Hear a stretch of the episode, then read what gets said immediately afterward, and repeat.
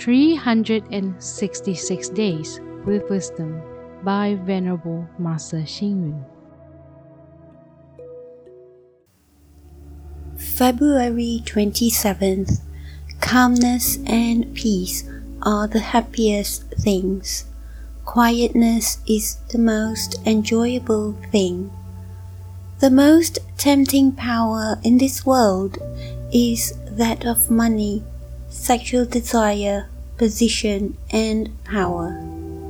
Yet once you have got the money, desire, position, and power, are you truly satisfied?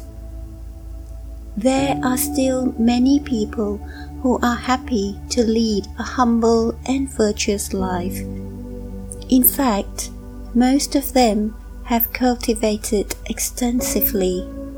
Look at Yan Hui of the spring and autumn period in ancient China. He was contented with his humble life.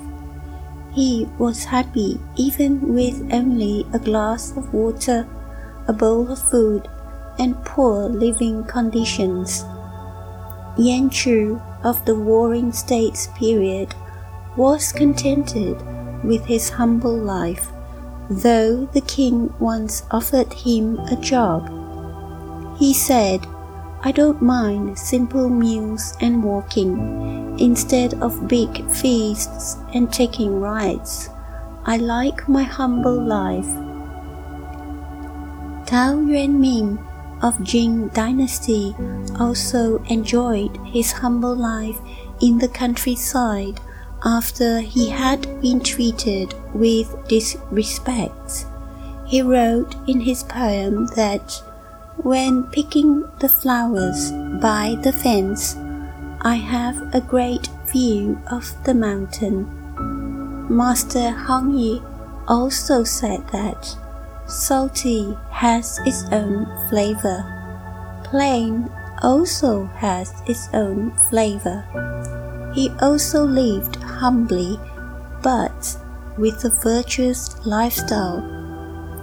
There were many writers and elegant gentlemen who embraced the simple country lifestyle in order to cultivate and live a humble and virtuous life.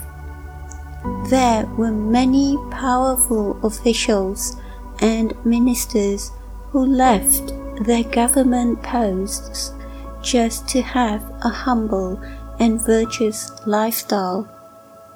The simple life freed them from power struggles and enabled them to do things voluntarily.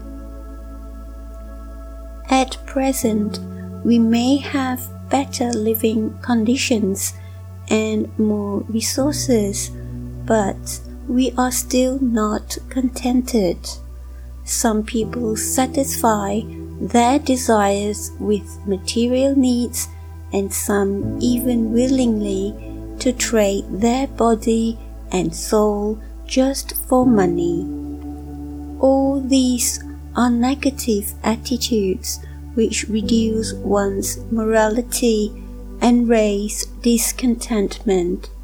So, we can see the necessity of finding and nurturing humble and virtuous qualities within us. Only then can we let go of our material desires and return to our self nature. Read, reflect, and act.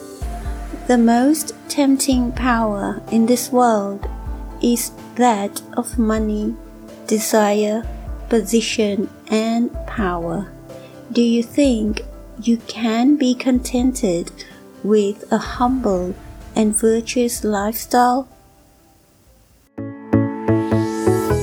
Please tune in, same time tomorrow as we meet on air.